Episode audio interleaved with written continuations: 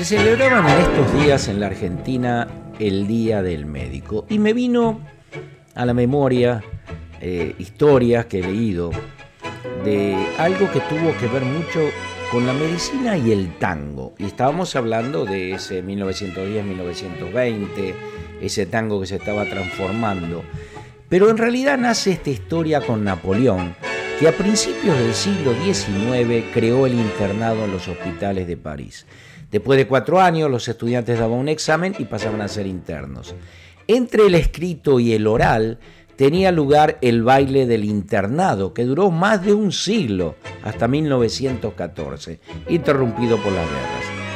Claro, los estudiantes argentinos de medicina estudiaban con textos franceses y Palermo era un Champs-Élysées, así que comenzaron a celebrar esos bailes del internado. El primero de ellos fue en el Palais de Glace.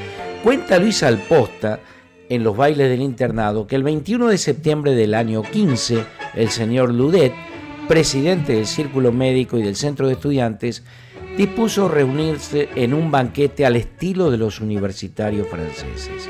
Ricardo Rojas dio los discursos y nada mejor que hacer el baile recurriendo al tango.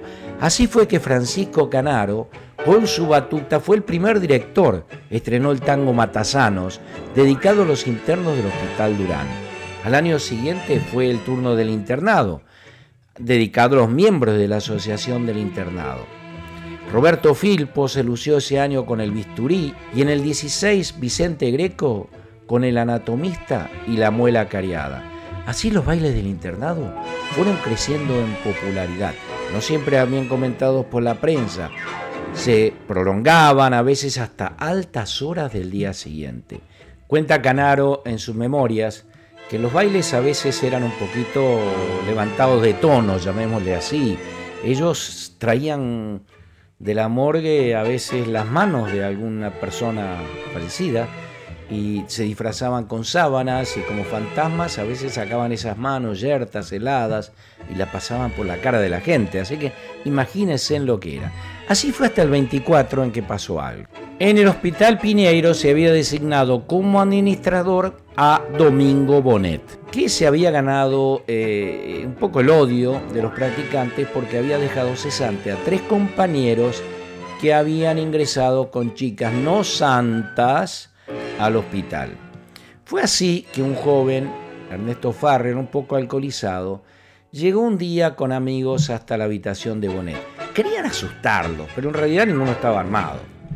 Pero Bonet sí. Bonet reaccionó, hubo una pelea, Bonet sacó un arma y le disparó a la cabeza de Ernesto. Ese fue el fin de los bailes del internado. En ese último baile había estrenado un tango Osvaldo Fresedo, el 11, que veníamos escuchando como fondo de este, de este comentario sobre estas cosas que sucedían con el tango y con la vida allá por 1920. Los dejo para que terminen de escuchar este hermoso tango, el 11, a divertirse con Osvaldo Fresedo.